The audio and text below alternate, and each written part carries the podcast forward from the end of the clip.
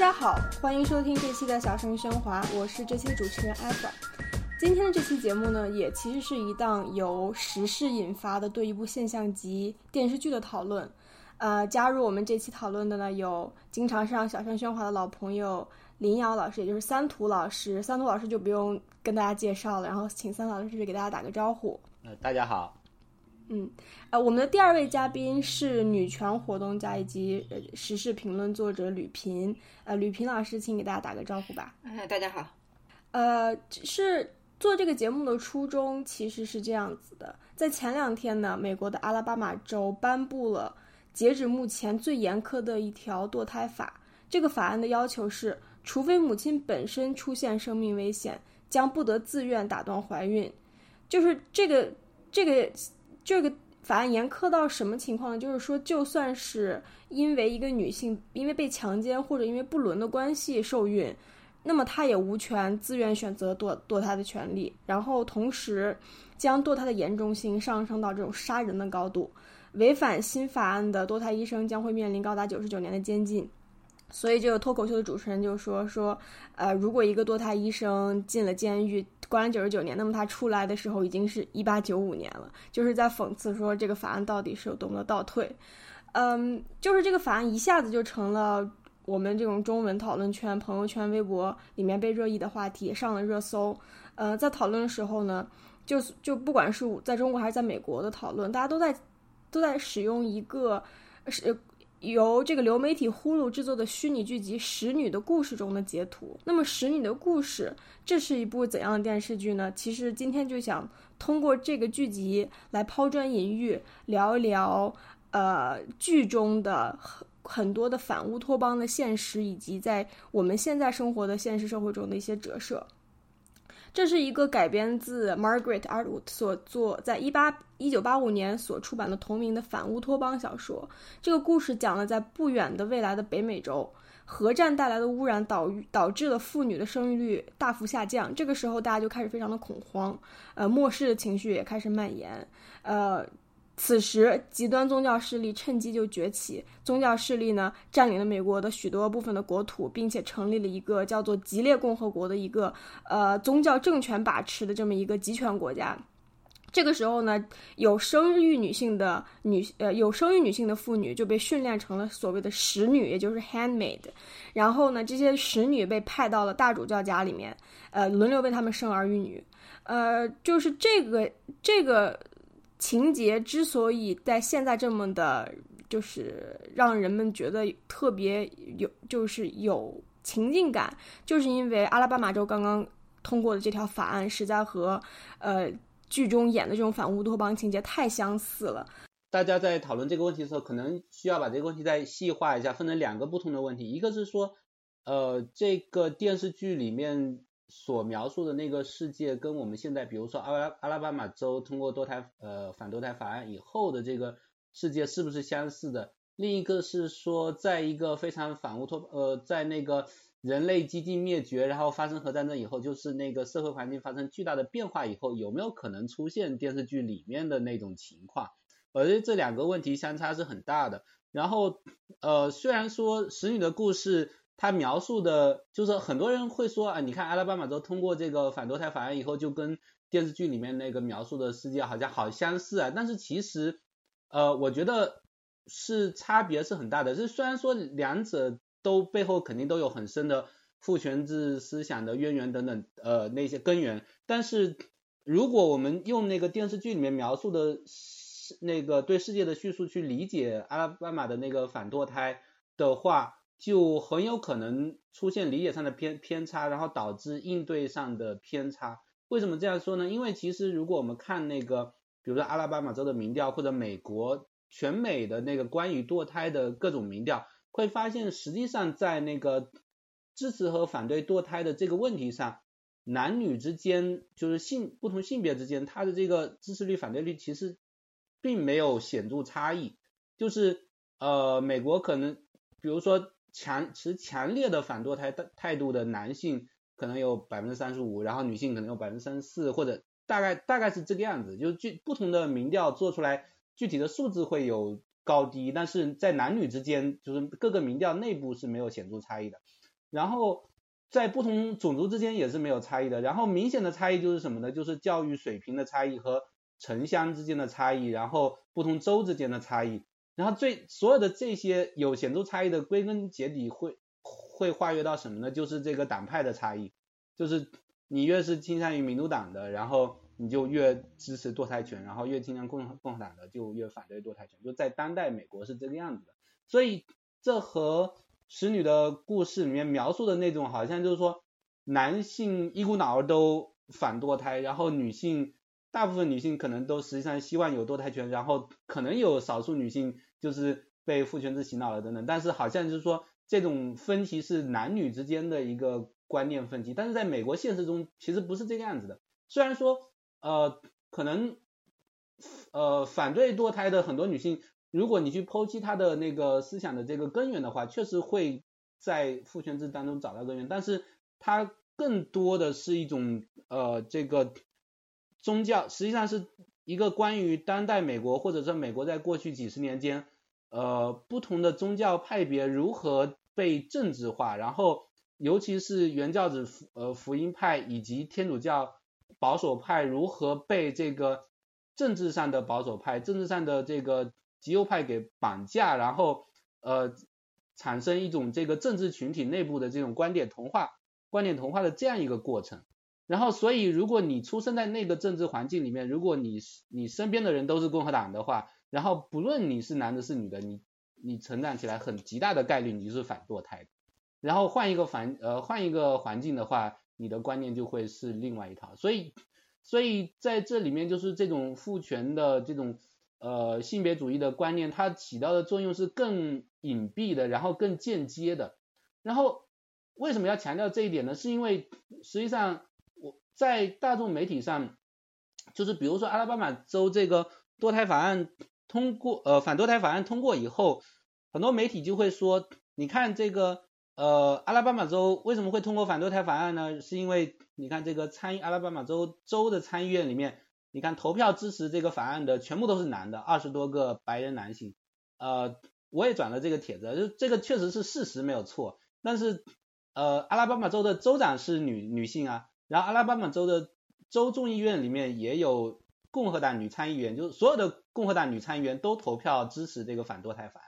然后我们当然可以进一步说，你看为什么在一个共和党掌权的这个州里面，绝大多数议员都是男性呢？然后尤其是共和党议员绝大多数都是男性呢？这个肯定都有那个性别主义在起作用。但是呃，但是即便那个在共和党。初选里面全部都换成了女议员，然后那些女议员当选了，成为阿拉阿拉巴马州的新的州议员的话，他们一样会支持反堕胎这这个反堕胎法案。所以呃，这如果然后这时候就有很多呃，就是很多大众媒体上面的愤怒，就关于反堕胎法案的愤怒，就说呃，你看要不是因为男人掌了权，你看都是男人在掌权，然后男人在指使女人的子宫。子宫，然后男人在制定反堕胎法案，然后那些保守派的女性，于是就跳出来表达不满，他们就会说，你们凭什么忽视我们的意见？我们也是女性啊，然后我们就是就是认为这个胎儿是生命，我们就是全心全意的支持反堕胎法案，然后你们不是声称是女权主义者吗？你们为什么不重视我们的声音？所以这个其实是呃，像类似这样的争论，在过去两年美国是经常见到的，那个二零一七年。呃，川普上台以后不是有那个什么 Women's March 嘛，然后呃就是女性大游行，就是反川普什么的，然后当时就有很呃一些女性的反堕胎组织声称自己也要参与到那个那个游行里面去，然后就就发生了一场争论，就是说这个我们这个女性大游行本来是要反对川普的，然后这些这些女性她们是她们是支持川普的，然后她们就巴望着川普上台以后任命保守派大法官，然后。推动反堕胎法案的通过，然后那我们要不要承认？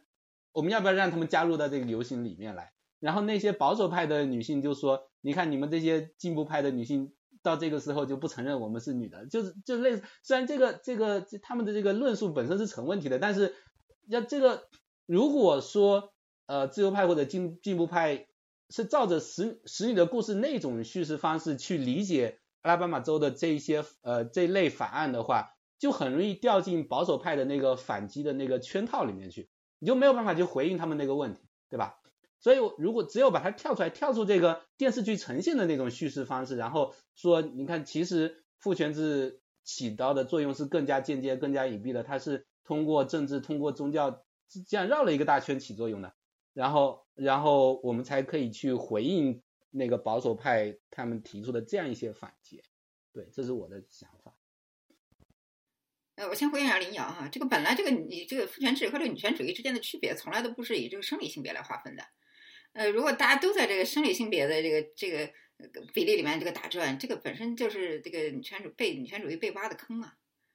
呃，我指的是就是在在美国很多这个社会问题都被这个党派政治所绑架，恰恰女权主义或者是对父权制的这个分析，它这个跳出这个。既跳出这个党派，既脱离这个党派，又脱离这个以性别、生理性别来划分群体的，呃，站队的这么一个弊病哈。我的理解就是说，呃，在这个问题里面，包括在在这个问题里面，呃，包括在 Women's March 里面，就我们谈 women 谈女人的时候，这个女人其实是一个比喻性的，只持有女权主义立场立场的人，而不是指女人生理或者是你的生理性别，或者是你的身份证是女人。这很明显嘛，因为他不排斥男人参与，对吧？关于这个使女的故事哈，它表达的是一个我们对这个未来社会的一个忧虑。呃，而且当我们要看着未来社会的忧郁的时候，我想我们都会有这种感觉，就是我我们我们认为不可能，今天我们认为呃绝对不可能的极端糟糕的事情，在明天、后天、大后天就会变成了我们的生活的现实。这才是可怕的一点啊！这才而而这也才是使女的故事所设置的那个极端情境，呃，让我们今天的我今天的我我们都毛骨悚然那个原因。嗯，使女的故事它谈的是什么呢？就是说这个集呃呃集权的统治，呃，怎么来去那个深刻的作用于女性的身体？怎么来通来通过剥削、利用残剥削、呃残害和绑架女性的身体来实行它的统治？他这个从这个问题上来说，它绝对不是一不是一个不可想象的一个。不会发生的现实，而可能这样的一个这种统治的这个毒，其实，在今从今天我们在今天我们的社会里现实里面就无所不在。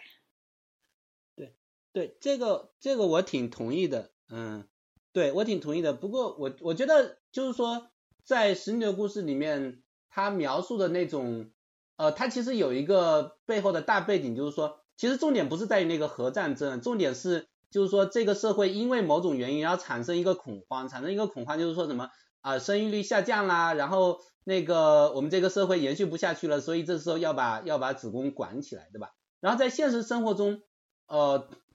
即便没有发生核战争的时候，可能某些党派或者某些政府或者是某些呃那些那个恐慌制造家，他们会他们会制造出一些恐慌，比如说比如说他们这种这种所谓关于生育率下降的恐慌是一种相对性的恐慌，就是说你看那个呃我们这些本土。本土人人口的生育率下降了，然后外来的移民马上要攻占我们了，然后或者是什么穆斯林群体要采取什么子宫战略了，然后所以我们自己要多生，我们要挡住他们，就就这种，所以这个恐慌可以是可以被制造出来的，然后这个可以被制造出来，呃，也就是说在现实中确实有这种呃出现反乌托邦的可能性，但是和这个小说或者电视剧里面描述的那种。好像有存在一种外来的，呃，就对人类社会一种天降的灾难，然后导致这种恐慌成为一个活生生的现实，然后使得你，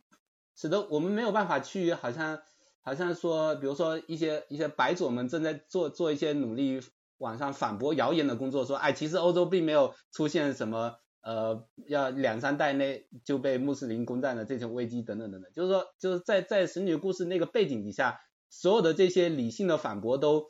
呃，都好像没有意义了，于是直接就这个极端极端政府就可以直接用武力 take over 了，对吧？就是我我觉得他他描述的那种场景和现实中真实存在的可能性和焦虑还是有一定差距的，但是背后的逻辑当然是一致的，对的。呃，在微信上经常会看到一些一些公众号，然后标题就是呃震惊，呃默克尔已经毁了德国，或者是呃什么心痛，欧洲已沦陷，就是类似于这样的，就是刚呃三图老师说的就是恐慌是完全是可以被恐慌制造家制造出来。呃，然后还有就是说，呃，这个恐慌是什么层面的恐慌？就是在中国有这种言论，中国的人口、中国的生育率持续的下降，中国的国力就没办法维持了。好，这是一个国家层面的恐慌。然后呢，接下来是什么？既然要女性来承担这个国家恐慌的解决国家恐慌的任务，你们每个人的子宫都应该成为被成成为提高我们的国家生国家生育率的一个生育率的一个工具。你看看他怎么怎么用这种呃这个把这个女女性的个体的权利来上缴到这个大国的义务。没错，就是在这种极端原教旨主义下，生育或者子宫的职能就被神圣化了。就是在使女的故事里面有一个情节，就是呃，这个使女进入主教家之后，每个月都要进行一个所谓的受精仪式。这个仪式进行的时候呢，呃，男女首首先要念念有词，就是要念圣经里面一段话，然后使女呢在主教妻子的目睹之下和这个主教交合。然后生下来的孩子也不属于使女，而是呃主教家庭的孩子。然后呢，吉列共和国他也也说，就是如何把这个子宫管起来呢？他有有一套政治话术，就是说，延续后代是你的责任，是你们能为上帝人类做贡献，你们需要知足，你们需要觉得这自己是自己的福气，对吧？呃，这其实是和现在的呃阿拉巴马州推行的这种非常严苛的堕胎堕胎法的这种话术也有异曲异曲同工的地方。呃，只要你把这个生育作为一个呃，把它视为一个呃，就女性要履行的一个呃，女性要对外履行的一个义务，这就不可避免的产生对女性的一个身体的压迫。嗯，呃，要解除女性对身体压迫，其实只有一个方向：全面的自由选择，而不是把它当成一个需要被履行的义务。嗯，不管这个义务的对象呃，义务的服务的对象是你的国家，是你的宗教，还是你的呃呃父权家族。其其实我我想说那个呃，就有有点和我之前关前面提到那个思路有点像。我觉得就是说，它有和现实中的话术有异曲同工的地方，但是其实还在某个意义上说，它甚至没有现实中的话术那么呃狡诈。就是狡诈，就什么意思呢？就是说呃，这个《使女的故事》里面的那种话术，它是这种集体主义的话术，对吧？就是说你要为人类社会做贡献，然后为上帝、为国家，就是说。它是一个外在的宏大的一个东西，然后阿拉巴马州的那些人，他们通过反堕胎反堕胎法案的时候，他们想他们的那个话术是说，胎儿是生命，然后我们要尊重已经有的生命，就是就好像说堕胎就是杀人，然后你不能杀人，所以它是一个个体主义的话术。然后这个个体主义的话术，就说，因为我们其实现代人生活在，就说现代社会，嗯，我觉得在在这个。道德本体论上还是一个普遍的个体主义的社会，所以对于集体主义的话术，相对来说，至少在在我觉得在美国，至少目前还是就是说对集体主义话术比较有抵抗力。就个体主义的话术，就是你就相对来说，相对来说要要回应起来就就会困难很多。就是说不是说不能回应，但是但是深，比如说对于相信阿拉巴马的那一套话术的人来说，就说胎儿就是生命。然后堕胎就等于杀人，他们的那种道德的那种，他们也认为自己站在道德制高点上，对吧？然后，所以这是为什么在过去几十年里面，堕胎权的争论在美国会这么激烈，然后一直都没有得到解决的一个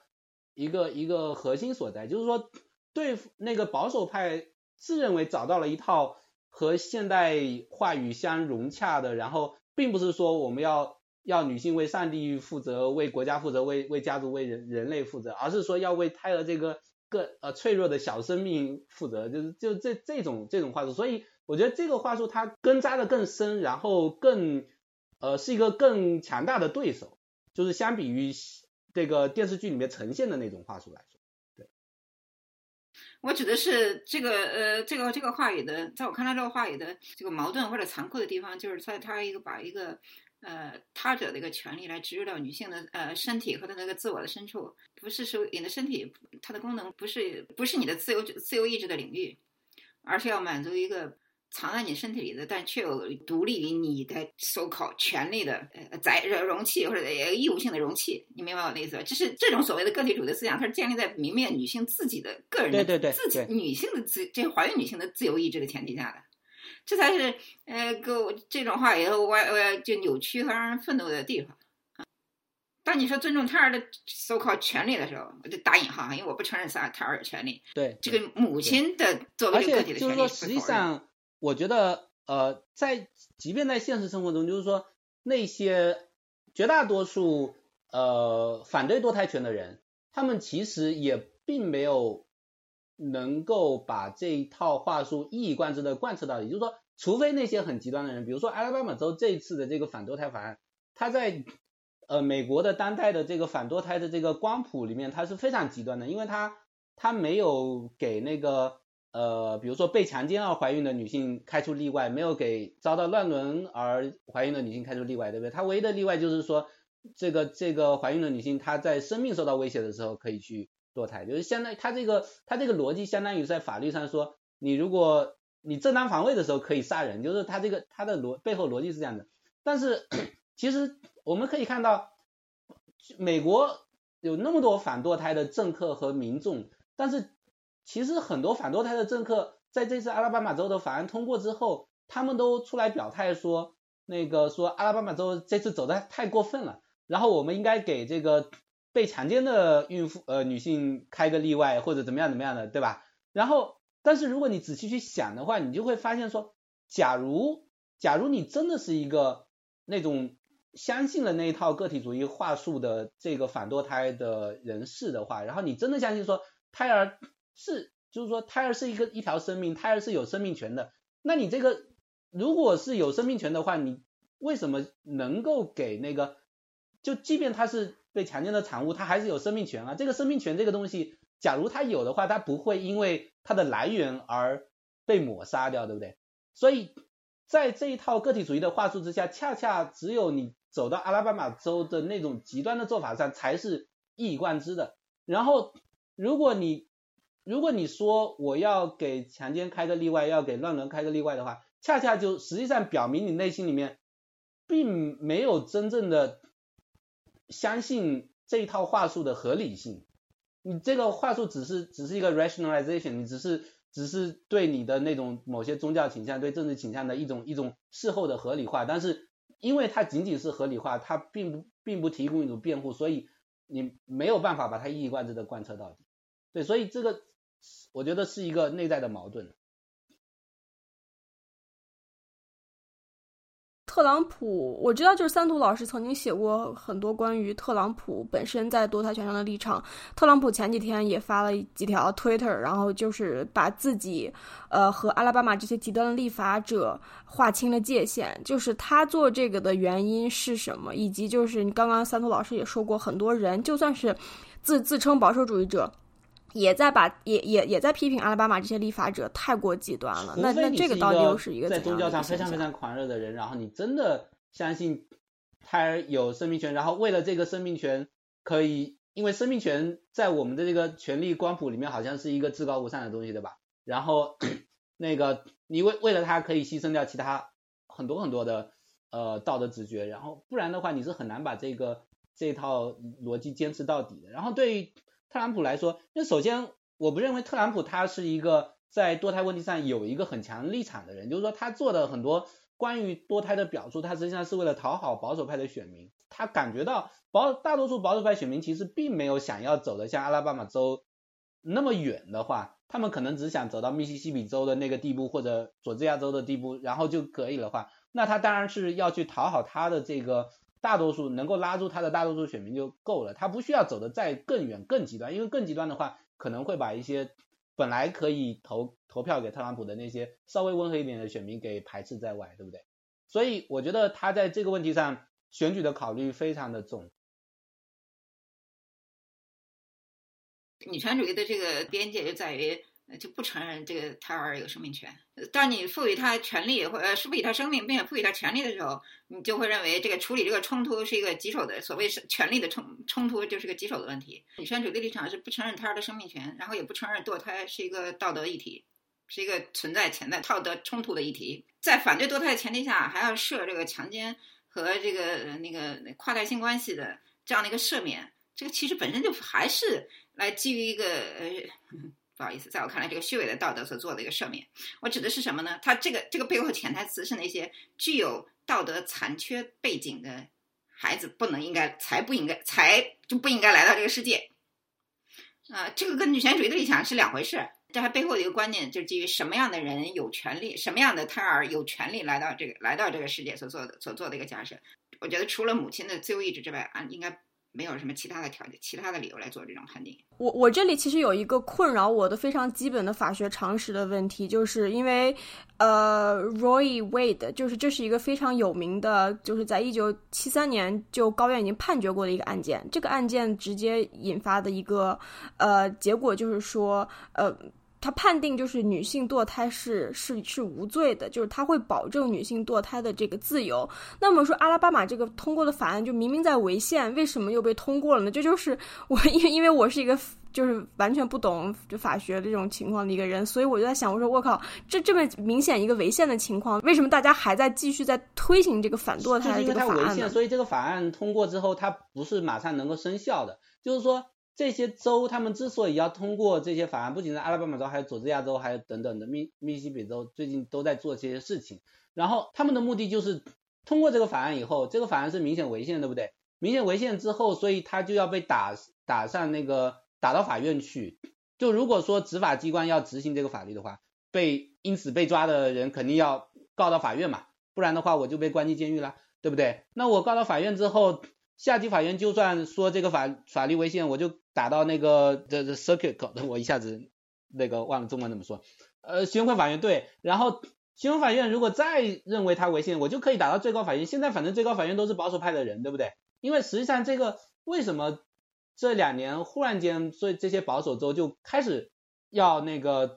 呃通过这些立法，目的就是就是因为看到了这个。呃 g o s a k 和 Cavano 被那个任命为高院大法官了，然后最高法院牢牢的把持在保守派的手中了。然后 g o s a k 和这个 Kavanaugh 都是坚定的反堕胎派，然后这个所以他们相信呃 Roe 然后 Casey 这两个案子被推翻的时间已经到了，时机已经成熟了，所以现在就制造出这个就发个球嘛，发个球，最后让高院来接球，然后就看这个高院愿不愿意直接推翻这个。借这个由头来推翻这个 role，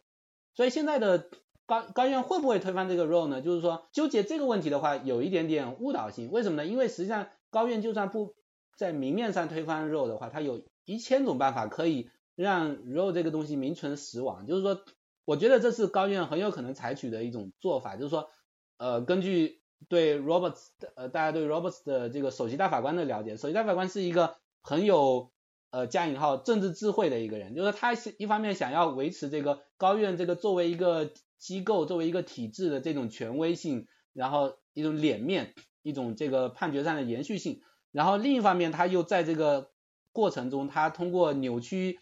呃前过往判例的那个含义，然后通过这个呃一些巧妙的办法来把他不同意的那些先例给架空。其实这样的做法，过去在堕胎问题上。呃，Casey 那个案子就已经做过了，就是说，Rose 是一九七三年的案子，对吧？Rose 说女性有多胎权，然后，然后同时 Roe 分了三，把孕期分成三期嘛。第一期的时候，女性可以随便堕胎；第二期的时候，政府可以出于呃保障孕妇健康的原因来管呃管制堕胎；第三期的时候，政府既可以出于保障孕妇健康，同时又可以出于对潜在的生命、对未来生命的关怀。然后来管制堕胎，就带来这样子。然后到了这个九二年这个 Casey 这个案子的时候，当时这个里根和老布什任命的大法官上台了，大家都认为说这个若马上要被推翻了。这个当时那几个大法官采取了一点没有明面上推翻若，他们说哦，We uphold the essential holdings of Roe，就是说我们把这个 Roe 的实质给保留下来，实质就是说承认女性有堕胎权，但是。Case 这个堕胎权在 Casey 里面受到了很严重的限制，因为 Casey 这时候说这个三期三孕期的这个框架不再成立了，甚至说我们要改用这个 viability 作为区分，然后能不能在体外存活，胚胎能不能在体外存活，这个是可以随着科学发展而改变的，对吧？高院大法官说，在七十年代的时候，胚胎要到二十八周以后才能在体外存活，那到九十年代以后就到二十四周就可以在体外存活了呀。所以可能到了两千一零年、两千二零年以后，没准体外十周就可以存活了。对吧？他们没有明确这样说，但是背后的含义就是这样子，所以一下子就把这个什么时候政府可以开始限制堕胎这个时间点就往前开始移了。我们这个对堕胎权的这个审核不再采用宪法里面最最高的那个呃严格审核标准，而是采用一个比较宽松的这个 undue burden，就是说政府的各种各样的限制堕胎的手段有没有对这个呃孕妇堕胎的这个决定造成这个不正当的限制啊，不正当的这个负担。但是什么叫做不正当的负担？这个这个就是很。呃，term of art 就是说可以让法官有很大的阐释空间的这样一个东西。Casey 实际上是已经把这个 role 给架空了一大半了。在 Casey 以后，就是说为什么我们在过去几年里面会看到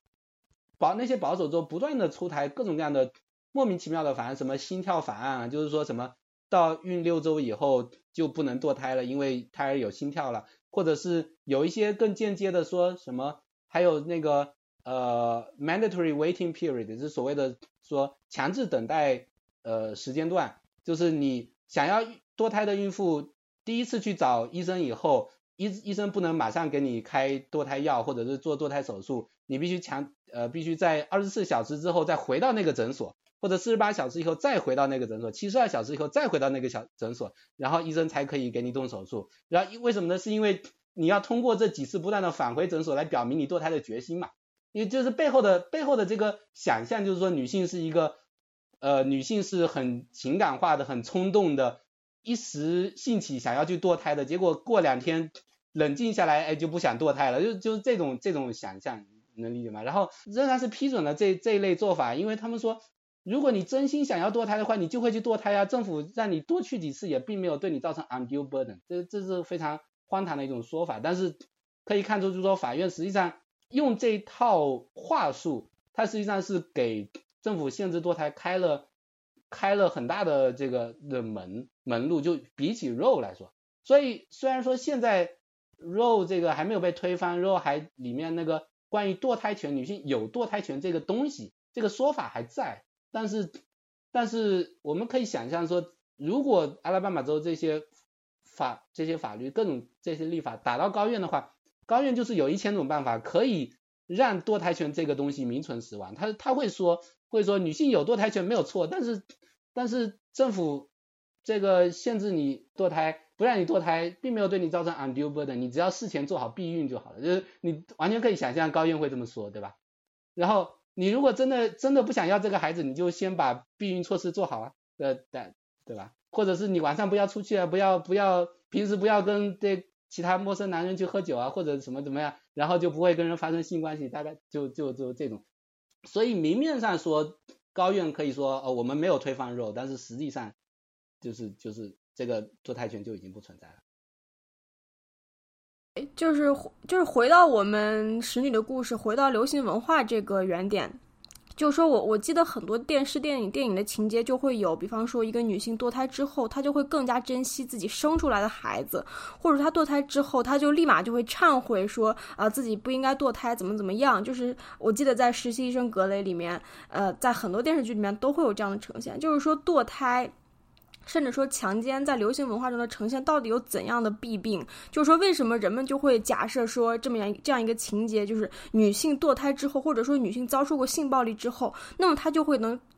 超脱成为成为一个不同的人，成为一个甚至是更强的一个这样的一个人的情节，能这样被合理接受呢？就非常有意思。呃，这个是流行文化的谎言。这个女权主义的早就做过研究，就是女性在一个堕胎之后的反应是各不相同的。有人会后悔，也有很也有人立马就如释重负。呃，这个不足为奇，任何决定都可能有呃惋惜或者是后悔的现象，这个发生，但是并不说明你就应该被禁止做那种决定。所以，这流行文化渲染这种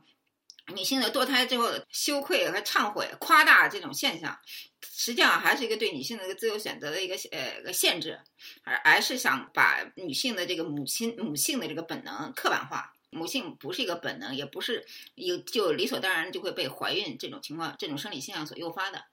母性其实本身就是一个建构，也可以是一个选择。对，而流行文化从来都不会表现什么呢？表现那些女性堕胎呃堕胎之后如释重负的情况。不管是生育、怀孕还是堕胎，都是女性非常深切的一个生命，非常深切的一个性别化的这个生命体验，而且相应的女性产生的这个反应也是各不相同的。我们放大什么，呃，去肯定什么，这个背后有很多流行文化的圈套。嗯，我还想说的一点就是说，可能跟刚才那个呃林瑶说的有点关系，就是呃，我觉得就是在至少在美国哈，就关于这个生育、关于这个堕胎的这两这个观点哈，比任何很多其他观点早就几两极化了。支持生育的、支持堕胎的和反对堕胎的双方都投入了特别强烈的情感、宗教、道德、政治观。我觉得这其实这很可悲的一点。还有另外一个可悲的就是什么呢？在这个这个话题上的这个退步，其实是拖女权主义的后腿，呃，消耗这个女权斗争的精力。在在女性明明还有。很多很多其他问题来需要解决的时候，始终拖着女权主义的脚步，不让女权主义往前去探讨更探讨呃呃一七年的那个 Women's March，然后就看到有一张在网上特别火的一张图片，就是一个老太太，她手里面举着一个牌子，然后上面写着是 I can't believe I'm still protesting this shit，就是现在我们在 protest against 一些东西，在几十年前。都已经被 protest 过了，就是现在这个社会怎么还是这样这么恶心？就是我们现在怎么还在 protest 相同的这种东西？我自己觉得，就确实在流行文化里面很少见见到呈现那个女性在堕胎以后如释重负的那种情况。然后我见到的唯一的例外，是不是唯一？我一下子想不起来。但是我记得在那个 BoJack Horseman 里面，那个答案答案是有那个堕胎的，对吧？那个 e f r 应该记得，就是他堕胎完了以后。哦，我应该应该是对对，Princess Caroline 有堕胎，戴安堕胎，然后那个啊，Aquafina 就是去上上节目，大概呃对，然后对你你对这个完全没有印象，对不对？就是对对对，我觉得这个很说明问题。我我特别喜欢 BoJack 的一点就在于说，戴安那个堕胎就是很轻描淡写的一件，对他自己来说是很轻描淡写的一个事情。就是堕胎完了以后，别人问他说你什么感觉？他说我身体很累，但是我。我我同时也觉得很轻松，然后到下一集以后就完全不再提堕胎这个事情了，因为他完全已经 move on 了，就是说他的生活他就回到自己生活的轨道上面去，所以我觉得这是流行文化里面很罕见的一个对堕胎的一个正面的呈现。然后然后就像李平老师说的，就是说呃女性可能堕胎的女性她们反应是千差万别的，有的人可能就是很懊悔，有人难过，然后有的人就觉得很轻松。那同样的那个生了孩子的女性。可能有的人也就是很感恩，但是也有人很后悔啊。很多女性会悼念说：“我如果当年没有生这个孩子，我我就会怎么样怎么样，多好多好，对不对？”但是在流行文化里面，我们并没有，应该没有什么正面的呈现这种感情的人。如果有这样的抱怨的女性，都会被呈现成说缺乏母爱，对不对？或者是有存在什么心理创伤，然后需要去见心理医生，然后那个治好自己的心理疾病以后，对孩子就投入更多的爱等等等等，没有去正面呈现这种懊恼。对，所以这种不对称性也是很有意思。就是说，呃，如果我们的这个主流的社会对这个女性的生育选择持一种更开放的态度的话，那女性的对堕胎的这个羞耻或者懊悔，说不定还会肯定会减少。而有会有更多的女性来表达出来，她们对生育本身的。我就想起了一个，就是比方说代表着就毒害了非常多东亚少女们的琼瑶剧，就是《情深深雨蒙蒙里面的情节。她有一个人物叫做孟平，之前对孟平的刻画就是她特别的恶毒，特别的心狠手辣，然后特别的贱，然后就怎么把依萍害得很惨，然后她自己又洁身不就是不洁身自好，然后去去那个晚上在大上海跟人人家鬼混，然后鬼混之后她被人强奸了，被强奸之后呢？呃，这个时候他就要求家人就帮他堕胎，那个雪姨就找人给孟萍堕胎之后，呃，孟萍就不能再生育了。呃，这个时候呢，依萍的妈妈就说了一句：“说，哎，就是生孩子是，就是一个女人想要一直是要实现自己，要成为一个真正的女人，都是要生孩子的。”然后孟萍呢，她堕完胎之后，而且失去生育能力之后，她就完全从了一个心狠手辣，然后就是口不择言，经常就说一些特别让观众生气，想去想想伸手进屏幕里面扇她的那种一个小贱人，突然就变成了一个幡然醒悟的这么一个圣洁的一个一个人。她这个角色的转变，其其实。就是从堕胎以及失去生育能力开始的，所以我觉得这个情节就是在许多的，尤其是在中国的这种电视剧中非常典型的这么一个情节，就是女性因为因为她自己的生育权被剥夺，或者因为她自己呃就是遭受了这种因为自己不洁而承受的堕胎的惩罚之后，呃转变的这么一个情节。对你说的对，就中国的中国的这个文化哈，不仅是流行的文化，还是还要打扮成呃这个科学的这个教育，那传达的观念什么呢？每你看的每年多少次，我们的我们的媒体还有我们的专家们都在渲染中有多少青少年的女性的堕胎，然后这个问题有多么可怕，这背后的暗示是什么呢？年年轻女性的这个性放荡。堕胎多，中国的堕胎这么普遍，不是因为年轻女性性放荡，是因为年轻女性缺乏这个平等的性关系和那个性呃避孕措施的不可及，以及强迫性计划生育，人们不得不堕胎。看了多少流行文化用那些把这个渲染堕胎堕胎数字的可怕的时候，从来都没有考虑到这些社会的问题，就跟女性的本身的性放荡，这个性放荡堕胎的数量跟性放荡根本没有什么。还有一点就是渲染，因为你堕呃，因为你堕胎，你要受到惩罚，你呃你就失去生育能力。我要说啊，这其实跟这其实在医学上也是一个谎言，女性的生育能力其实是非常强，否则怎么会有一个人女性连续堕胎那么多次这种传说发这种故事发生呢？可见她的生育能力没受影响吗？到底一个女性在什么情况生育能力这个事情是很玄妙的，什么情况下才会失真的失去？因有很多因素影响，而且因人而异。所谓堕胎会导致你不能够生育，这本身就是用你生第一就是你用生育来定义女性的价呃女性的价值，第二本身这是一个这又是一个恐吓。好像做了错事的你，好像这是本身堕胎是错，然后你就要遭。对我，我这里分享我的两个观察。第一个观察就是，我觉得小时候就是经常看到地方电视台播很多无痛人流的广告比较多。就这个无痛人的广告，它给你渲染一种氛围，就是你躺在一个粉红色的床上，旁边都是那种粉红色带着香味的花儿，然后你你你那个堕胎完之后，你醒来之后就像是睡了一个美妙的觉，然后做了一个美妙的梦一样。你醒来之后欣喜的说啊，已经结束了吗？就是会给你造成一种堕胎是。是一件非常轻而易举、非常美好事情的一种错觉。第二个就是，呃，就是阿拉巴马州这个堕胎权被罢除之后，我觉得在中文媒体上，许多中国女性非常愤怒。我不知道这是我自己的认知一个就是观察的一个偏差还是什么？可能吕平老师你不你觉得不是很同意？就是为什么就是中国女性对这个法案反应这么大？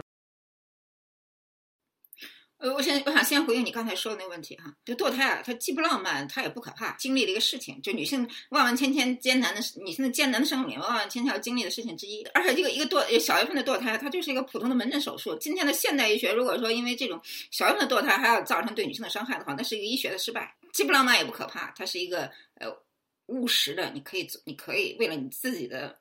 生活你可以做，你可以要做，而且有很多时候你必须要做的一件一个一一个事情，仅此而已。中国的网民，尤其是女性网民，对这个阿拉巴马这个事件的个反应哈，你知道，从来就是美国发生的任何事情，他都他都很背叛他，这是由于这个美国这个灯塔国的这个地位造成的。我觉得这个这个阿拉巴马事件在中国的这个影响跟这个也也也有关系。我的感觉就是说，关心他的人很愤怒。不关心，关心可能也有支持的，我不知道哈。不关心这个事情的人，他也就也就不关心。就关心那个人的情况而言，这是一个基于一个呃同一个性别的共鸣。另外就是在这种看到这个堕胎被生育的堕胎被严格限制的这样的美国的现状，中国女性有个感投射性的一种恐惧哈。